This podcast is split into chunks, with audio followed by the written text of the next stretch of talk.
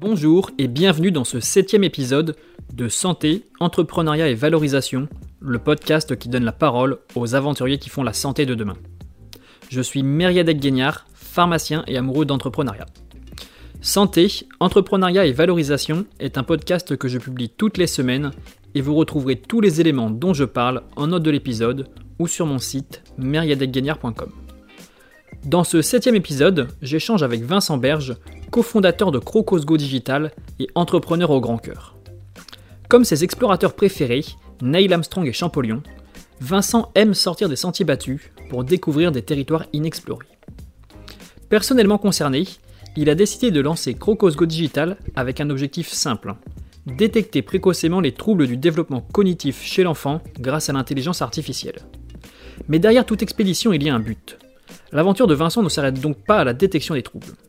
Grâce à la levée de fonds de 1,4 million d'euros que l'entreprise vient de finaliser, Crocosgo développe également des solutions de remédiation. Enfin, Vincent nous exposera dans cet échange sa vision de l'entrepreneuriat santé et l'importance d'avoir une compétence scientifique forte quand on veut entreprendre dans ce bel univers. Chaussez les crampons, prenez les piolets et partons à la découverte de ce qui fera la santé de demain.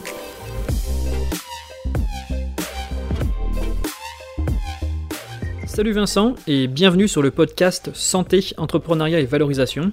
Donc on est parti pour une petite vingtaine de minutes à l'exploration d'entrepreneuriat santé. Et première question à laquelle tu t'attends sûrement, depuis quelle ville développes-tu Crocosgo Digital? Marseille. Ça c'est une réponse concise. bah, du coup, est-ce que tu peux nous en dire un petit peu plus sur ton parcours avant Crocosgo Digital? Alors moi je suis ingénieur de formation euh, en informatique. J'ai fait des grands groupes, IBM pendant 7 ans, euh, euh, Autodesk, donc plutôt une, culture américaine, donc pendant 15 ans. j'ai bossé deux ans en Australie, donc, donc je connais un peu l'international.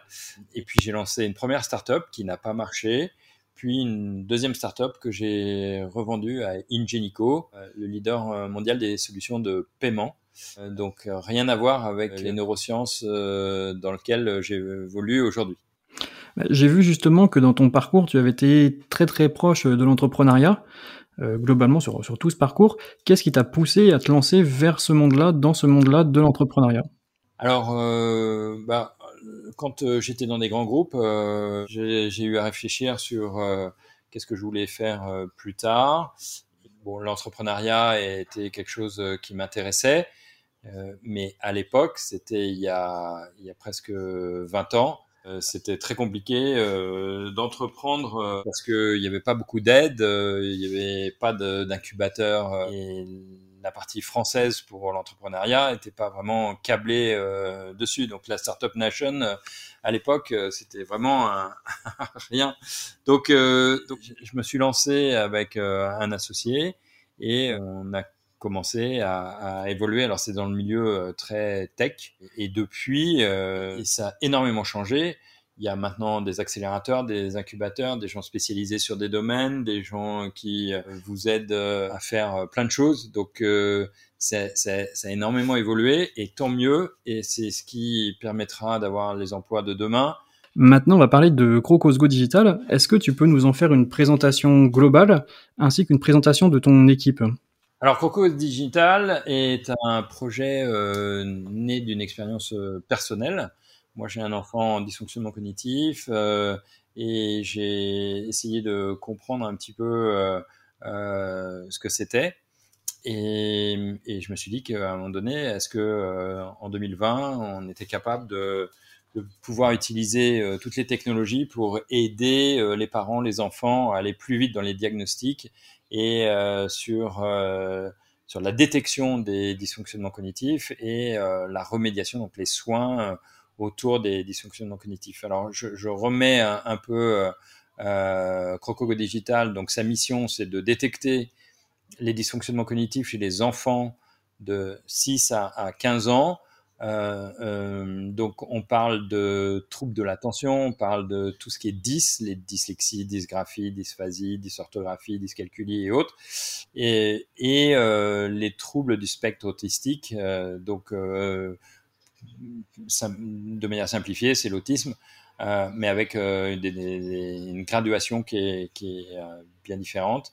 voilà, donc tous ces troubles-là, ça correspond à peu près à 25% de la population. Ça touche donc à peu près, allez, 1,6 euh, million d'enfants et, et, donc près de 2 millions de parents. Euh, donc euh, c'est un énorme marché avec beaucoup de souffrance aujourd'hui.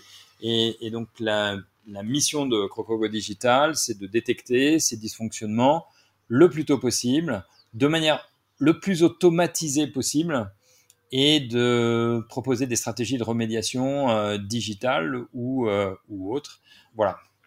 Et une question un petit peu euh, marrante parce qu'elle m'intrigue, parce que j'aime beaucoup votre nom, Crocosgo Digital. D'où vient, euh, d'où vient ce nom?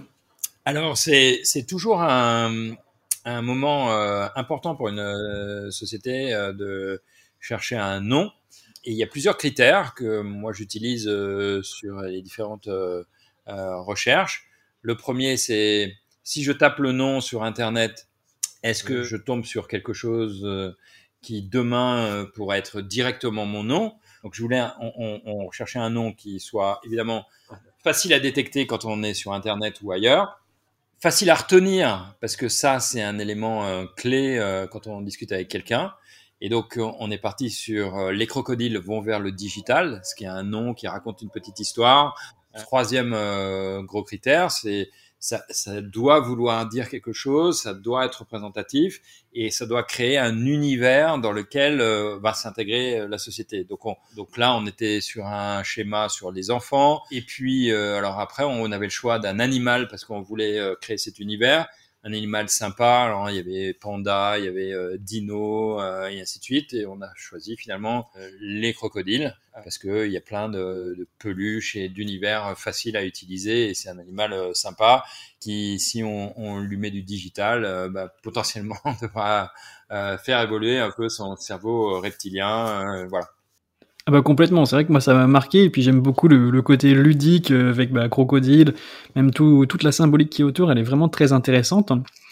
Et euh, maintenant donc une autre une autre question pour rentrer un petit peu plus en, profondeur de, de, ce que vous faites.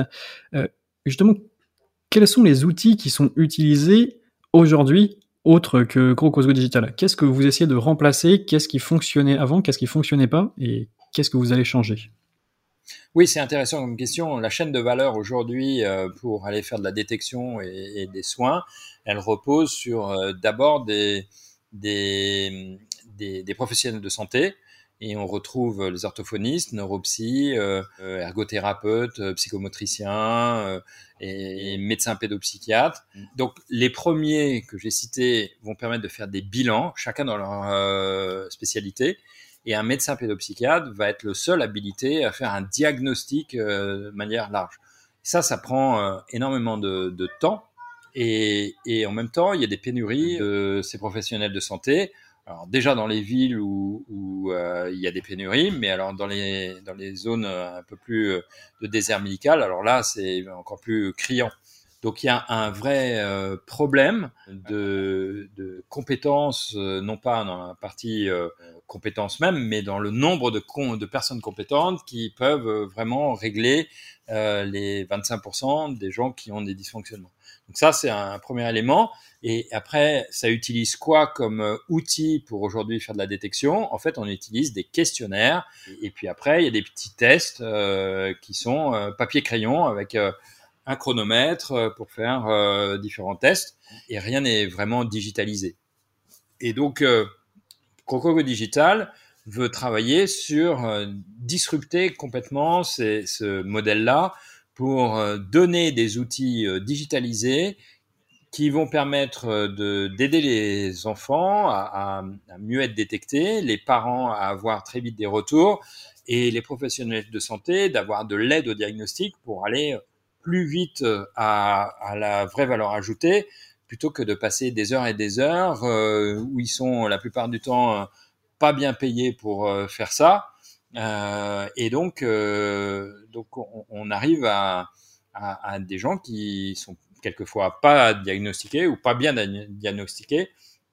Et nous, on veut donc disrupter cette chaîne pour amener des outils démocratisés aider les, professionnels de santé, aider les parents, aider les enfants, mais aussi aider l'écosystème qui sont les enseignants autour de ce sujet.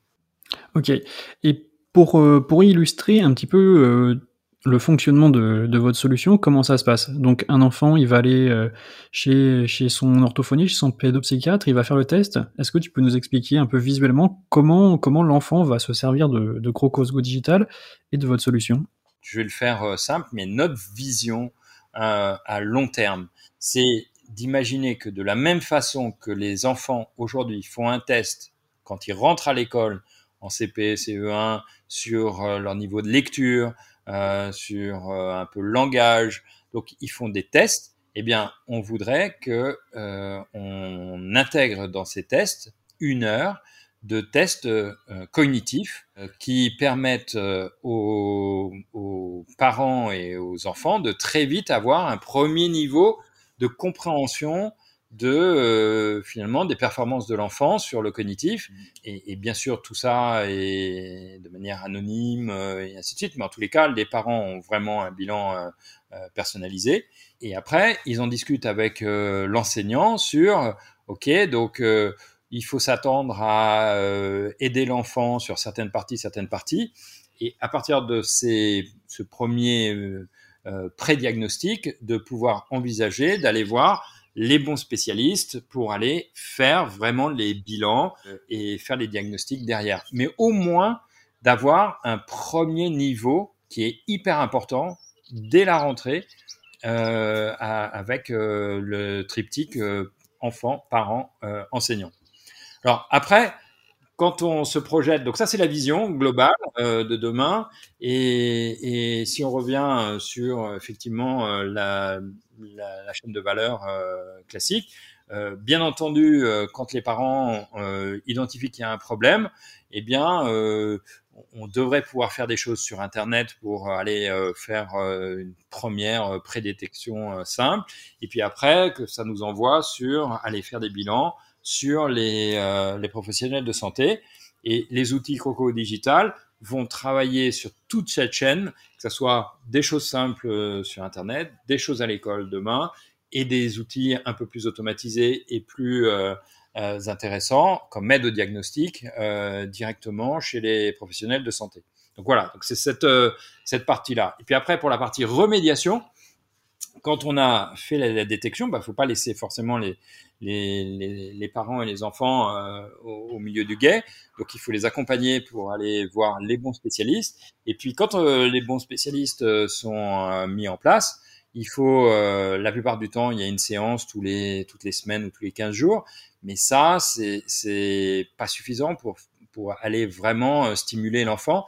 Donc, il est important de pratiquement avoir quelque chose euh, tous les jours ou tous les deux jours, et donc euh, d'amener des outils et des solutions euh, digitales à côté du traitement que fait le neuro, le professionnel de santé, c'est ça qui nous intéresse.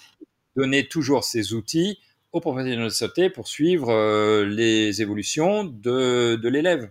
C'est-à-dire que quelquefois, ben, on va faire faire une thérapie digitale à l'élève, mais si si on n'évalue pas les progrès qu'il a fait, bah, ça veut dire que euh, les gens dépensent de l'argent et du temps et, et qui ne servent à rien. Donc nous, on veut avoir ce couple de des outils de remédiation, mais en même temps, on évalue les progrès au fur et à mesure et on donne tous ces éléments-là aux professionnels de santé pour rétablir quelquefois euh, des stratégies un petit peu différentes. Ta réponse, elle est très claire. Je pense qu'on comprend très bien que vous allez essayer d'adresser euh, toute la chaîne de valeur. Mais j'ai une question peut-être euh, un peu plus profonde. Qui sont vos clients? Qui, qui va payer pour la solution? Aujourd'hui, on est plus à les parents qui euh, veulent faire de la détection, c'est eux qui payent. Les, les professionnels de santé, aujourd'hui, ils pourraient utiliser notre plateforme pour suivre d'autres enfants et ainsi de suite. Et là, on est en train d'évaluer euh, potentiellement un prix, mais ça pourrait très bien être gratuit. Et puis pour, euh, de manière générale, ben, l'écosystème se fait euh, à, travers ce que on a décrit, c'est-à-dire une détection. Les gens vont voir les neurospécialistes, qui vont voir un médecin, qui après établit un diagnostic et qui va prescrire différents traitements. Et on espérera que nos traitements rentreront dans le, la, préconisation du professionnel de santé ou du médecin. Et, et, à partir de là, la personne qui paye reste le, les parents avec plus ou moins de remboursement. Ok, ok, d'accord. Euh, j'ai vu également que vous veniez de, finaliser une levée de fonds. Et donc, euh, ma question suivante, c'est de savoir quelles vont être les grandes prochaines étapes pour euh, Crocosgo Digital. Alors, la levée de fonds qu'on a faite en, décembre va nous, nous donner les moyens d'aller jusqu'au dispositif médical et de commencer, de montrer que tout ce que l'on fait peut aller euh, jusqu'à son terme avec euh, des résultats très cohérents. Et, c'est ce qui va nous, c'est le financement que l'on a aujourd'hui. Et puis, une fois qu'on aura fait ça, on ira chercher un financement pour euh, aller vers tout ce qui est classe 2A sur la détection et sur la remédiation. Donc maintenant, dans cette, dans cette avant-dernière partie, je vais te poser quelques petites questions sur l'écosystème entrepreneurial. Et une première, à propos de, l'écosystème entrepreneurial sur la santé mentale, euh, qu'est-ce que tu penses qu'il reste à faire? J'ai l'impression que d'abord la santé mentale c'était un parent pauvre euh, du côté médecine. On, a un peu de retard euh, sur le sujet. Par contre, la bonne nouvelle, c'est que je vois de plus en plus depuis trois ans que j'ai monté Croco Digital, je vois de plus en plus de boîtes qui vont dans cette direction parce qu'il y a un, réel besoin. Et tant mieux euh, après, sur la partie euh, fond qui regarde euh, ces sujets-là, je pense qu'il y a aussi, là encore, depuis deux ans, trois ans, une évolution et on a de plus en plus d'échos favorables autour des fonds, des fonds d'investissement pour, pour aller chercher de l'argent et résoudre des problèmes qui sont assez complexes. Ok, bah c'est très drôle justement que tu, que tu évoques le, le, le futur. Et par rapport à toi, par rapport à ton futur, où est-ce que tu te vois dans 5 ans et dans 10 ans? Sur la partie professionnelle, euh, je pense que on aura trouvé euh, des, vraies solutions pour euh, aider les parents, les enfants et ainsi de suite. et on sera certainement dans regarder comment comment faire évoluer la société pour vers ce marché incroyable du, cognitif et de l'évolution du cognitif sur sur les enfants. Voilà, et personnellement, bah, j'essaierai de quand même profiter un peu de, de la vie euh, parce que parce que c'est sympa. Ok, bah, bah, merci beaucoup pour, pour cette réponse. Euh, avant dernière question, ça c'est une question qui est un petit peu un petit peu hors sujet mais qui m'intéresse particulièrement parce que j'ai remarqué que les entrepreneurs santé, donc en l'occurrence comme toi, et les aventuriers, ils avaient un petit peu des points communs. Et donc ma question c'est de savoir est-ce que tu as un aventurier, un explorateur préféré? Ça fera peut-être bateau, mais c'est pas grave. Je trouve qu'un des points quand même euh, fabuleux, c'est le premier homme sur la Lune. Donc euh, Neil Armstrong euh, et Buzz Aldrin, je trouve que c'était une aventure incroyable pour arriver jusque-là avec un, niveau de risque euh, qui est monstrueux et que qu'ils ont réussi à, à, manager. Mais je dirais pas forcément que celui-là. Je trouve que euh, je, mettrais aussi euh, Champollion pour la découverte des, des hiéroglyphes, enfin plutôt la, la, traduction des hiéroglyphes.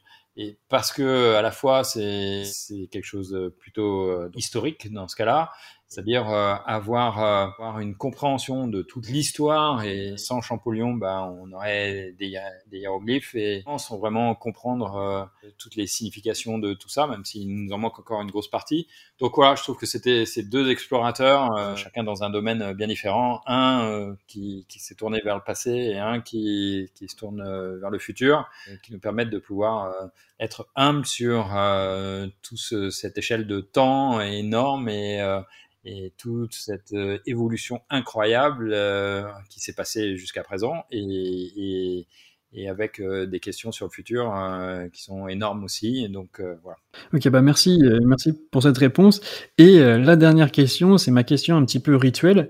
Est-ce que tu aurais un conseil, un, un levier activable maintenant pour quelqu'un qui voudrait entreprendre dans la santé et peut-être même dans, dans la santé mentale?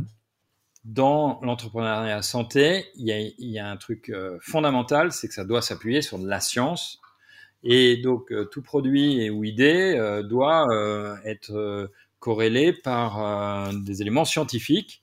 Et après, quand on va aller vraiment dans la santé et la santé mentale, bah, c'est de structurer la boîte pour aller vers du dispositif médical parce que pour moi, il n'y a que ça qui a un sens derrière à la fois pour garantir une certaine qualité pour les, les, les patients, les parents-enfants euh, dans, dans, notre cas, parce que sinon, euh, vous avez fait les choses scientifiques, mais finalement, il vous manque encore plein de choses euh, pour aller vers le dispositif médical et, et, et plus loin. Donc, euh, si j'avais deux conseils, c'est vraiment de travailler la partie euh, scientifique, parce qu'il y a que ça de vrai. Donc, travailler ces, ces hypothèses, travailler euh, avec avec des, vraies expériences, mettre du scientifique euh, très très vite euh, dans la, boîte. Et après, l'autre partie dispositif médical, ça veut dire que quand on est une startup, moi pour en avoir fait dans la partie purement techno, bon, euh, si le code il est pas hyper bien documenté, si le cahier des charges il est pas hyper bien documenté, si voilà, on dira la qualité, on le verra après parce que faut d'abord aller vendre. Bah, là, c'est un peu l'inverse, c'est-à-dire que on doit avoir euh, une qualité dès le démarrage. Et, ça veut dire donc euh, des équipes spécialisées en qualité, en, en, protection des données, euh, des, frais supplémentaires pour l'hébergement, et on peut pas les mettre sur un serveur qui est aux US, mais plutôt des serveurs qui sont en France. Bref, donc toute cette démarche-là qui est à côté, et là, il faut se faire accompagner aussi. Donc d'un côté, il y a le scientifique, de l'autre côté, il y a très vite un accompagnement autour de, de toute la partie réglementaire pour être sûr que avancer euh, dans la santé euh, euh, devienne un, un, succès plutôt qu'une bonne idée, mais finalement qu'on n'aura pas, sur laquelle on n'arrivera pas à avancer. Merci pour cette réponse très claire. Je pense qu'elle permettra aux auditeurs de mieux se projeter s'ils veulent entreprendre dans la santé. Et merci encore d'avoir accepté mon invitation sur le podcast. Eh bien, merci. Voilà, c'est la fin de ce septième épisode de Santé, Entrepreneuriat et Valorisation. Merci beaucoup de m'avoir écouté. Tu retrouveras toutes les notes de cet épisode en description et n'hésite pas à t'abonner à l'actualité du podcast sur LinkedIn ou directement via mon LinkedIn personnel, Meriadec Gagnard. Tu pourras me dire ce que tu penses du podcast et ce que je peux améliorer. Bienvenue dans le monde de l'entrepreneuriat santé et à la semaine prochaine pour continuer notre exploration.